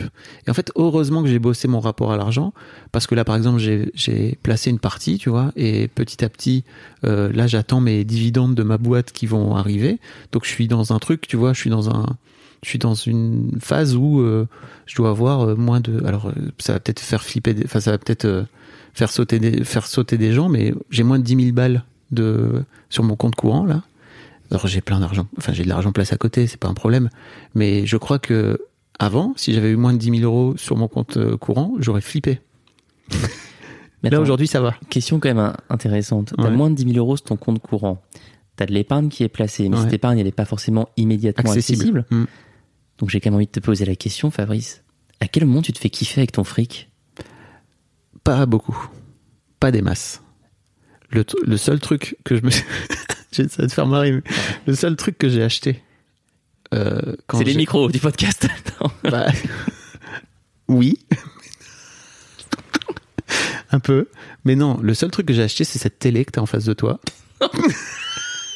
ça te fait rire. C'est pas, je, moi je la vois hein, pour tous ceux qui, celles qui imaginent un truc euh, à la Spielberg. Non, c'est une télé tout à fait normale. C'est une télé que j'ai payée 1200 balles. Qui est quand même cher pour une télé, tu vois. Oui. Et c'est le seul truc que je me suis payé. Ça plus. euh, Après avoir vendu ton entreprise, tu as acheté une télé. ouais. Et pas tout de suite, hein, en octobre. Non, j'en peux plus, arrête. Mais en fait, le, tu sais, le truc que je me suis accordé, c'est des vacances pendant tout l'été. Avec mes filles d'abord. On a passé un mois, c'était notre première, c'était nos premières vacances ensemble en plus après le divorce parce que ce que j'ai pas mentionné, c'est qu'entre temps j'ai également divorcé. Euh, on s'est séparé avec, euh, avec la, mère de, mes enfants. Ça faisait partie des trucs qu'il fallait changer, tu vois, après la mort de mon de mon pote. Euh, donc ouais, tu vois, je suis revenu. Euh, je me suis accordé deux mois et demi de vacances. Et pour moi, ça déjà, c'était un cadeau au top, tu vois. Hmm. Et quand tu penses aux, aux années à venir, Hmm. quels sont les investissements que tu aimerais faire pour toi, vraiment pour toi, pour ton plaisir personnel, euh, sans te poser de questions? Vraiment, tu veux y aller à fond? Pour certaines personnes, ça va être euh, toutes les dépenses de on pourrait dire convenience en anglais. Je suis pas sûr de la, de la traduction en français, mais par exemple, euh, j'ai besoin d'une femme de ménage pour une femme de ménage, un homme de ménage. J'ai besoin euh, d'aller de tel endroit à tel endroit. Je dépense en transport. J'ai besoin euh, de, repas. Je paye quelqu'un pour mes repas. Pour d'autres personnes, ça va être le luxe, les grands voyages, les grands hôtels. Pour d'autres personnes encore, ça va être le développement personnel, les formations, le coaching, se faire accompagner. Je crois que tu es un peu là-dedans. Pour d'autres personnes, ça va être euh, oh, de la générosité, de pouvoir donner beaucoup. Euh, toi, c'est quoi? Tu vois ça Et là, je sèche total. Tu vois, par exemple, j'ai cet appart qui est génial, qui est dans le 20e arrondissement de Paris, que je paye 2000 euros par mois, qui est un loyer complètement indécent pour 95% des gens euh, qui vivent qui vivent en France. Mais c'est mon kiff. Tu vois, tu es rentré tout à l'heure, t'as fait putain, j'adore cet appart. Oui, effectivement, j'adore cet appart et je m'y sens bien. Et je m'y sens encore mieux depuis que j'ai cette télé. non mais tu sais, en fait c'est marrant parce que j'ai acheté cette télé, enfin j'ai emménagé, j'ai acheté cette télé euh, à l'arrivée du deuxième confinement, donc toute fin octobre 2000, 2020. Les cinémas venaient de fermer et en fait pour moi c'était vraiment ce truc de ok donc en fait on va passer l'hiver avec une télé nulle. Euh, j'ai envie de j'ai envie de regarder des trucs. On est enfermé tu vois. Donc euh, il y avait un peu ce truc de au moins on va regarder des films on va les regarder de façon cool. Euh, avec mes filles aussi tu vois ça a été un gros gros Hmm. ça a été un rassemblement. On a regardé plein de films on a regardé tous les Fast and Furious activité familiale que je vous recommande. On a regardé tous les Fast and Furious pendant l'hiver c'était trop canon. Euh, mais c'est vrai que en fait en dehors de ça je sèche total je suis, alors, je dépense de l'argent pour, tu vois, les stages de développement perso. J'en ai fait quelques-uns, mais en fait, c'est des stages qui me coûtent 300 balles sur un week-end. C'est pas des, c'est, Mm. pas des dépenses euh, astronomiques, quoi. Mais je sèche. Je suis incapable de. T'as quel âge déjà, Fabrice? J'ai 44 ans, 44 ans. bientôt Mais peut- 45. Mais peut-être que tu es en train de découvrir euh, ton, ton rapport à l'argent, tout simplement. Tu es en train de découvrir en ce moment, euh, petit à petit, sur quoi tu veux investir pour te faire plaisir, parce que pendant 15 ans, tu as été entrepreneur et tu... Mais tu vois, j'ai jamais, enfin, par exemple, j'ai jamais eu la sensation de pas me faire plaisir. C'est-à-dire que quand j'avais envie d'un truc, euh, je l'achetais, tu vois. Hmm. Et, et mais je l'achetais d'autant plus facilement que c'était dans notre pot commun, tu sais, avec euh, mon ex. Euh, mais je, et je crois qu'en plus, ça m'a vraiment pas incité à, regarder combien, tu sais, combien d'argent je, je ramenais, combien d'argent je dépensais. Parce qu'en gros, elle, elle amenait tellement tout. En fait, aussi, je sais pas si elle écoutera ce podcast. Elle me dit que ça la saoule d'écouter mon podcast sur l'argent. ça en dit long. Euh, mais en fait, je la remercie tellement parce que vraiment, elle a, elle a amené euh, cette sécurité financière pendant des années et des années dans le foyer. Euh, j'ai fini par amener moi aussi, tu vois, euh, sur les sur les dernières années de Mademoiselle, enfin sur les huit dernières années de Mademoiselle. Mais c'est complètement ouf quand j'y repense le le système dans lequel on était. Mais tu vois, le fait qu'on ait un compte commun, je crois vraiment que ça nous incitait, ça m'incitait pas à venir dire, ok, en fait, j'ai envie d'amener de la thune. Et mon associé était fou, Denis. Il me disait, mais comment tu fais? Moi, j'y mets, tu vois, j'avais un peu ce truc de, mais en fait, j'y mets pas d'ego. C'est pas, pour moi, c'était un peu ma façon de me défendre de façon un peu hypocrite, tu vois. De, non, mais en fait, pour moi, c'est pas important de rapporter de l'argent. Comme si j'étais au-dessus de ça, quoi, tu vois. C'est tellement fucked up. C'est vraiment fucked up. hein. Si vous êtes pareil, désolé, mais écoutez, écoutez cette. Enfin, désolé, c'est pas, c'est pas normal. Ne faites pas ça. Juste euh, parce qu'en plus, je lui faisais reposer euh, sur ses épaules la pression financière.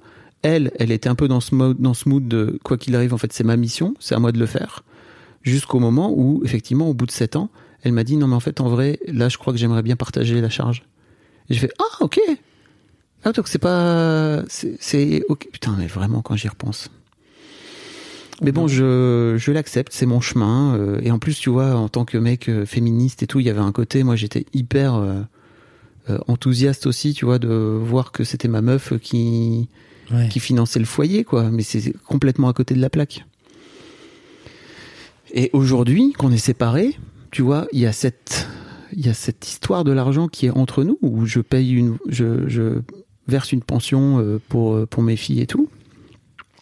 Mais je sais que cette, cette, cette histoire d'argent reste toujours entre nous, où elle a tendance à partir du principe que euh, elle ne, en fait, comme elle, a la garde des enfants, euh, mes filles vivent à Lille, moi je vis à Paris, euh, mes filles vivent à Lille avec elle bien sûr. Ben, en gros, je vois mes filles assez peu. Elle est un peu dans ce truc de non mais en fait c'est moi qui gère, t'inquiète. Et donc euh, on a eu une discussion par rapport à la pension il y a pas très longtemps, qui est où en fait elle est dans ce truc de non mais en fait j'ai pas besoin de plus, mais c'est pas c'est quand même pas assez. Et je lui dis bah vas-y viens on double la pension si tu veux, moi ça me va. Elle me dit non ça- là ça sera trop. Ok, mais elle me dit mais j'ai pas envie de gérer au quotidien, de compter, de calculer exactement combien combien ça coûte. Je fais mais ça je comprends. Mais juste viens on décide d'un montant et en fait on part on décide d'un montant qui te conviendra et qui sera ok pour nous deux. Elle me dit mais je sais même pas combien tu gagnes. Je dis mais moi non plus c'est ma première année de fonctionnement donc je vais on va on- juste on va apprendre en, en, en avançant quoi tranquille. Mais vous en parlez au moins. Il y a une communication, ce qui Il est y déjà a- énorme par rapport à beaucoup de couples. Il y a une communication parce que je l'instaure. Si ça ne tenait qu'à elle, euh, ça serait compliqué quoi. Tu as envisagé de lui proposer euh, un coaching à deux sur l'argent? Non, on fait un, on Un fait- séminaire, un accompagnement, un stage euh, Écoute, c'est intéressant. Euh, Peut-être que ça pourrait être un cadeau que je pourrais lui offrir, tu vois, de, de lui offrir une formation de, de Christian, par exemple. Hmm. Euh, Christian Junot. Christian Junot, oui. Euh, mais tu vois, par exemple, je lui ai proposé de. Je lui ai dit, j'aimerais bien que tu écoutes le premier épisode. Et en gros, elle m'a dit, tu me saoules à me faire la pub de tes, de tes podcasts. J'ai fait, ok, moi, je, je vois juste que tu es juste en train de vouloir esquiver le sujet, quoi. Tu vois, c'est pas. Je comprends en même temps, c'est parce que c'est un, un sujet qui doit lui piquer très fort, quoi. Elle a une peur de manquer tellement forte. C'est quelque chose que j'adorerais faire moi avec ma partenaire. Je, je recommande vraiment à un maximum de couples euh, d'envisager le développement personnel à deux. Écoute, on fait un, on fait une thérapie euh, de coparents Alors Pour, que vous euh, êtes plus ensemble. C'est non. fantastique. pour, euh, pour discuter ensemble de la façon dont on a mis en place la famille et le nid familial, ce que la psy appelle le nid familial. C'est trop intéressant. Je t'ai- De toute façon, je t'ai déjà annoncé que moi, mon prochain objectif, c'est d'oser écouter Histoire de Daron, qui est un autre de tes podcasts. Malheureux. Quelques dernières questions, Fab. Il y a une personne que j'aime beaucoup aux États-Unis pour sa littérature sur l'argent, c'est Ramit Sethi, qui a un podcast euh, également sur l'argent où lui, il n'interviewe que des couples pour le coup. Et il dit euh, quelque chose qui a beaucoup résonné chez moi. Le plus important, c'est le temps qu'on passe en dehors de la feuille Excel. C'est le temps qu'on passe à ne pas gérer à son argent, à ne pas s'en soucier.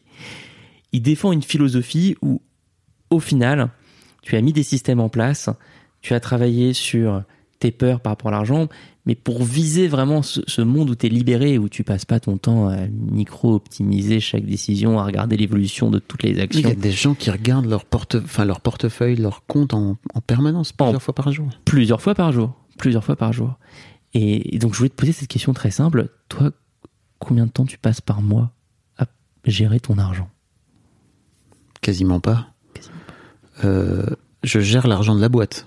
Ça, c'est pas pareil. J'ai créé une boîte où je paye euh, les freelances, euh, mon alternante, euh, je paye les factures qu'il y a à payer, etc. Donc ça, il y a une, il y a une, il y a, il y a de la gestion de l'entreprise, mais c'est pas la même gestion de l'entreprise que de la gestion de mon argent. Mon argent, j'ai mis en place les deux, trois virements euh, automatiques qui doivent être faits dans, dans ma vie, et en fait, c'est géré comme ça. Quel bonheur. Alors, pour moi, ça, c'est vraiment le bonheur. Ben, c'est une vraie question, euh, oui, c'est une vraie question. Mais j'ai aussi cette chance, pour l'instant, de ne pas avoir à, à me prendre la tête sur à tout compter, quoi. Tu vois, à pouvoir aller euh, au franc prix euh, et à me dire, ok, je vais, je vais regarder, je vais, je vais acheter ce que j'ai envie d'acheter, quoi. Tu vois, je vais pas acheter la marque Pouce ou je sais pas quoi, ou même si inconsciemment, je passe mon temps à continuer à regarder les étiquettes, parce que j'ai toujours ce truc de réflexe de pauvre en fait, tu vois, qui me vient de ma mère et tout. Ma mère regardait euh, quand on allait chez Auchan, etc. Elle regardait les étiquettes, elle regardait le machin. Je me souviens très bien qu'elle comptait, etc. Mais bien sûr. Et en fait, euh, moi j'étais tout môme, mais je la regardais faire. Et aujourd'hui, je continue, tu vois, et je me dis, ok, entre un entre un entre une pointe de brie à 3,50€ et une pointe de brie à 2 euros, bah je vais prendre celle à 2 euros, quoi, tu vois. en revanche, s'il y a un truc qui me plaît, tu vois, s'il y a, s'il y a un truc que j'ai envie d'acheter et qui, et qui coûte plus cher, en fait, ça me dérange pas. Là, pour le coup, je me dis, ok, je, je fous le prix parce qu'en fait, j'ai envie, c'est un truc dont j'ai envie, quoi. J'essaie de m'assouplir par rapport à ça, quoi. Hmm. Je suis pas beaucoup dans le kiff, hein. Putain de merde. Et pourtant, tu vois, j'ai- j'ai j'ai eu envie de m'acheter une console de jeu. Je me suis acheté une console de jeu. Enfin, tu vois. Mais je sais que ça te fait marrer, toi. Mais vois- oui, parce que tu parles comme un, un, un étudiant ou quelqu'un qui Comme vient d'avoir son premier salaire. Tu, tu, tu parles comme quelqu'un qui vient d'avoir son premier salaire et qui dit Ah, grâce à mon premier salaire, j'ai pu m'acheter une console de jeu. On n'attend pas forcément ce discours de quelqu'un qui a monté une entreprise jusqu'à 30 salariés, qui a vendu cette entreprise. On, on s'attend, moi, je m'attendais pas en enregistrant ce podcast à Bah oui, c'est super, je me suis acheté une télé. Ouais, je sais. Bon, mais en tout cas, tu as mis des systèmes en mais place. qu'est-ce que t'attendais? Mais je, je m'attendais, euh, je pouvais m'attendre à. euh, Aujourd'hui, euh, je sais par exemple que les voyages, c'est quelque chose que j'adore, donc je prends dans mon argent, je prends dans mon épargne pour aller partir trois mois par an. Mais je peux pas partir trois mois par an. de l'Europe. J'ai mes enfants que j'ai envie d'avoir. Je pars avec mes enfants pendant Alors, deux mois tout là, on va- l'été. Ouais, on va partir pendant un mois et en fait, effectivement, mais mais pour le coup, tu vois, je claque pas ma thune. J'ai un vrai truc avec ça. Mais déjà de base, parce qu'en fait, j'ai cette putain de culpabilité par rapport à l'avion qui est toujours là, tu vois. Mais en revanche, euh, on va on va aller se balader en France, mais on va aller se balader en France de façon cool, quoi. Tu vois. Je- Mais moi, qu'on soit, clair, je pose pas ma question en sous-entendant qu'il faut absolument claquer un maximum Ouais, d'argent dans les trucs les plus chers. Mm. Au contraire, moi, je, je- euh, mais, je, mais je crois par contre que quand on définit sa propre vision de l'argent, Mm. ce que ton podcast, moi, m'a aidé à faire, on identifie des zones, des sujets sur lesquels on prend profondément du plaisir, et là, on regarde pas la dépense. Je suis d'accord. Tu vois, par exemple, mes filles, on va aller à la mer, là. On va aller sans doute aller au Pays Basque cet été parce que souvent on va là-bas. Et ma, ma, ma deuxième fille, elle aime pas euh, l'eau salée. Donc, en fait, ce qu'elle veut, c'est qu'elle veut avoir une piscine. Donc, en fait, je prends une, je prends une loque avec une piscine pour Ouais. qu'elle puisse aller dans la piscine pendant que nous, éventuellement, on va aller se balader, on va aller, on va aller prendre les vagues, quoi. Voilà. Et ça te fait pas de mot de vente, t'es pas en train de ressasser Ah cette décision en te disant, putain, on a pris la piscine, ça coûte plus Ah d'argent. non, non, surtout Donc, pas. tu vois, t'es quand même pas mal libéré par rapport à l'argent. Je, je crois. Work in progress, mais toujours work in progress. Work in progress. Et autre question importante, donc tu es à nouveau entrepreneur, cette fois avec une entreprise plus petite, Oui. euh, moins complexe. Oui. Est-ce que c'est aussi un choix euh, affirmé que de rester dans cette nouvelle forme d'entrepreneuriat dans les prochaines années, ce qu'on appelle euh, le monde des créateurs de contenu, où on- a, souvent des entreprises voilà, avec peu de salariés euh, et moins de, pression financière Écoute, euh, je crois que j'ai appris deux trucs de ma de mon expérience entrepreneuriale, c'est que j'ai un peu une relation d'amour-haine avec l'humain. C'est à la fois mes plus gros kiffs que j'ai vécu avec mes équipes, etc. Et en même temps les trucs les plus durs que j'ai eu à gérer aussi euh, quand on se rapporte à l'humain, quoi. Parce qu'en fait les autres sont des sont des miroirs terribles en fait en tant que en tant que patron et surtout en tant que patron qui a pas forcément travaillé sur lui, qui a pas forcément travaillé sur ce qu'il renvoie aux gens, ce que les gens lui renvoient, etc. Euh, donc j'ai à la fois ce truc de je vais garder une petite structure parce qu'en fait ça me fait moins mal au dos, c'est vachement bien.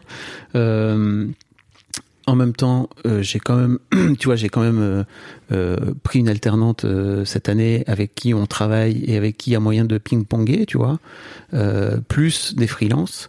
Mais c'est vrai que j'ai un peu ce truc de, j'ai un peu mis de côté ce truc. Je crois que j'avais très envie à 30 ans, qui était d'avoir plein de gens dans une boîte avec plein de trucs. C'était un peu ça, tu vois, le, le succès pour moi. Il y avait un peu ce truc de, faut avoir plein de gens autour de toi, etc. Aujourd'hui, je suis plutôt dans ce truc de, bah, en fait, déjà, on va faire en sorte de produire des trucs qui sont cool, qui sont intéressants, et puis euh, que ça rapporte de l'argent aussi parce que ça c'est important. Euh, et puis euh, on verra par la suite quoi. Tu vois. Donc j'ai j'ai également deux freelances qui travaillent avec moi sur les montages, et moi ça me permet aussi de, de me de me permettre de récupérer euh, un truc fou que j'ai pas eu du tout le temps de, de dont j'ai pas eu du tout le temps de profiter pendant 15 ans, qui est du temps. Ça et ça, le temps, Tu vois là par exemple cet après-midi, ça ne se récupère pas. j'ai rien à foutre Ça ne se récupère pas, le temps. et je suis trop heureux. L'argent, ça se perd, mais ça se récupère.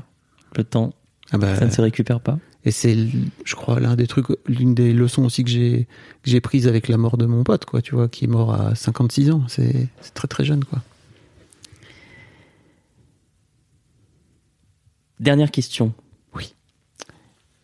Donc tu sais que moi je suis euh, pas podcasteur comme toi, euh, je suis euh, formateur, mentor, coach et Live Mentor est une entreprise qui m'a permis d'explorer ces différentes activités depuis maintenant presque dix ans. Et la phrase la plus brillante que j'ai entendue sur le coaching, c'est tu décides de coacher sur le sujet X si tu as envie toi-même de guérir sur le sujet X. Je donne mon exemple. Moi, j'ai commencé les formations à des sessions d'entrepreneurs en 2016. J'étais un entrepreneur en échec total. mon entreprise avait fait 50 000 euros de chiffre d'affaires en cumulé sur les cinq années d'avant. Ah oui. Ah oui, j'étais vraiment en échec. Pas mal. pas mal. Et donc ça m'a donné en fait une, une rage d'apprendre, une soif de comprendre ce qui n'avait pas marché pour le transmettre à d'autres. Euh, incroyable. Et d'ailleurs, je, je pense aujourd'hui être un moins bon mentor d'entrepreneur que je ne l'étais euh, il y a quelques années. Oui, parce que tu t'étais pris les pieds dans le tapis salement, quoi. Exactement. Mm. Euh, J'ai le sentiment en t'écoutant qu'il y a, il y a quelque chose de similaire, que tu choisis les thématiques de tes podcasts parce que tu veux faire ton propre travail, ta propre guérison. Donc, Oui. Première question, est-ce que c'est le cas? Bien sûr. Moi, je m'en suis pas rendu compte euh, tout de suite, tout de suite. Mais si tu veux, j'ai un podcast où je fais parler des pères de paternité, où je fais parler des mecs de masculinité, où je fais parler des personnalités de leur rapport au succès, euh, où je fais parler des gens de leur rapport à l'argent. Et last but not least, euh, j'ai lancé Histoire de Daronne, où je fais parler des mères de maternité et de leur rapport à être mère. Voilà. Ma question suivante, quels sont les sujets que tu as envie d'explorer durant les prochaines années? Ah. Il y en a plein. Vraiment. Et en fait, euh, il y en a vraiment plein. Et tu vois, par exemple, j'aimerais bien explorer le sexe. On l'attend ce podcast. On- et pourquoi est-ce qu'on l'attend? Parce que c'est très très rare les podcasts de mecs sur le, sur le cul. Ouais. Non, Mais c'est vrai. Moi, comme toi, j'ai découvert l'écosystème Entre nos lèvres, euh, enfin tous les podcasts. euh, Jouissance Club, euh, Orgasme et moi, tous ces, ces comptes Instagram qui sont incroyables d'éducation sexuelle, mais toujours créés par des femmes, avec beaucoup de contenu pour les femmes, pas que, mais Ouais, bien sûr. majorité de contenu Mm. qui est pour les femmes, et que toi tu suis en tant qu'homme euh, avec l'impression de découvrir un nouveau monde et tu, tu, tu, tu, euh, t'as une curiosité. Moi j'ai une, une curiosité incroyable pour cet univers-là, mais euh, j'adorerais parfois trouver euh, un homme comme toi euh, à la manœuvre. Écoute. C'est décidé ou c'est en réflexion? Non, c'est en réflexion. C'est que vraiment là, euh, tu vois, par exemple, je suis en train de me demander, est-ce que, comment dire, com- comment je fais, comment je fais évoluer mon offre de podcast entre guillemets, quoi, tu vois. Et j'essaie, et là c'est intéressant, j'essaie de mettre en face un modèle économique. Là où chez Mademoiselle, franchement, il y avait toujours ce truc de, ok, on va faire un truc parce qu'on a envie et que ça me fait kiffer, ou parce que quelqu'un, ça fait kiffer quelqu'un dans la boîte et qu'en fait moi aussi ça me fait kiffer, qu'elle kiffe ou qu'il kiffe. Euh, et puis on verra bien pour le modèle économique. Là aujourd'hui, j'ai vraiment, je le fais dans l'autre sens en fait, c'est-à-dire, ok, il y a histoire d'argent. Effectivement, il y a un sujet que j'ai envie d'aller explorer. C'est quoi les sponsors potentiels derrière? Bah, il y en a plein, tu vois. Euh, comment faire pour euh, pour aller les chercher, etc., etc. Merci beaucoup Fabrice. Bah, merci à toi, Alex. À l'heure où on enregistre cette, euh, allez, à l'heure où est diffusé cet épisode, je pense que le numéro où tu interviens, donc le numéro du magazine Odyssée dédié à l'argent sera sorti, il sera disponible à la vente à partir du lundi 4 juillet 2022. Et donc on va te retrouver dans une interview où tu partages tes apprentissages, tes découvertes, tes surprises au fil des épisodes D'Histoire d'argent. C'est ça, des, on va dire dix premiers épisodes, quoi, parce que d'ici là, il y en aura eu deux, trois autres qui seront sortis, quoi. Mais ouais, Et effectivement. je tiens vraiment à te remercier parce que tu as inspiré ce numéro Ah, d'Odyssée. c'est cool. Tu as- Ok. tu l'as vraiment, vraiment inspiré. C'est en écoutant ton podcast que j'en ai parlé à Sophie, qui est donc la responsable éditoriale du magazine Odyssée, en lui disant, mais Fabrice a compris quelque chose, il a compris que l'argent c'était une affaire de psychologie.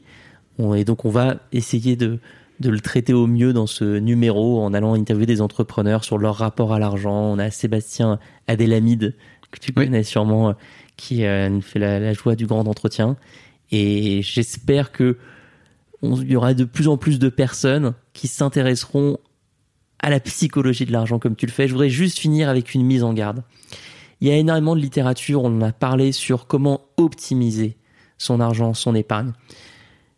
J'ai vu, et je suis tombé moi-même dans, j'ai vu de, très nombreuses personnes tomber dans le piège dans lequel je suis aussi tombé, qui consiste à absorber cette littérature. Faut-il faire un investissement locatif? Faut-il acheter des crypto-monnaies? Faut-il placer son argent en bourse sur X ou Y? Et au final, vous commencez à passer plusieurs heures par jour à compter centime par centime, euro par euro, dizaines d'euros, et vous ne travaillez pas sur ce dont tu as parlé durant tout cet épisode. Et ce travail de fond, il est mille fois plus important que de trouver la prochaine action qui va cartonner en bourse. Donc, euh, merci d'avoir lancé le mouvement. Nous, on contribue avec euh, un numéro euh, Ouais, c'est cool. de magazine, mais toi, j'espère que tu vas continuer très longtemps ce Ah oui. podcast. je compte aussi, je compte bien. Et Bah, on verra, peut-être qu'à un moment donné, j'aurais fait le tour, tu vois. Je dirais, ok, on a fait le tour, comment on fait pour faire évoluer l'histoire d'argent d'une manière ou d'une autre, quoi. si tu organises en tout cas des conférences, des séminaires sur le sujet, je serai le premier à m'inscrire.